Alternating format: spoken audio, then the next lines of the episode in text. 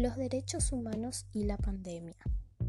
Más allá de la proclamación y aprobación universal de los derechos humanos en el año 1948, la cual significó un hecho relevante por plasmar en un documento lo que es inherente al ser humano como ser los derechos vitales.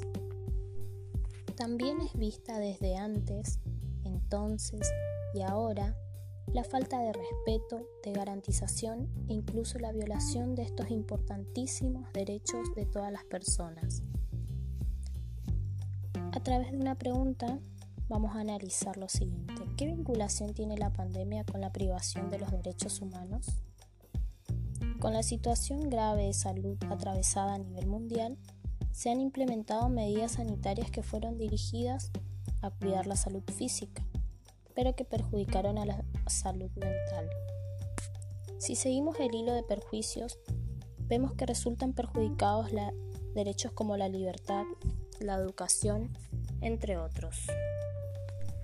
Centrándonos en el derecho a la educación, esta se vio muy perjudicada con la pandemia del COVID-19, ya que a nivel mundial las escuelas y los agentes educativos no estaban ni están preparados para una instrucción virtual primeramente por falta de herramientas tecnológicas, también por falta de conocimientos digitales, los cuales se fueron adquiriendo con el uso obligatorio para la pronta adaptación a la situación. Aún con condiciones en contra, cabe destacar el gran trabajo y esfuerzo de los profesionales de la educación, las familias y los alumnos que supieron adaptarse y continuar con la educación en tiempos de pandemia.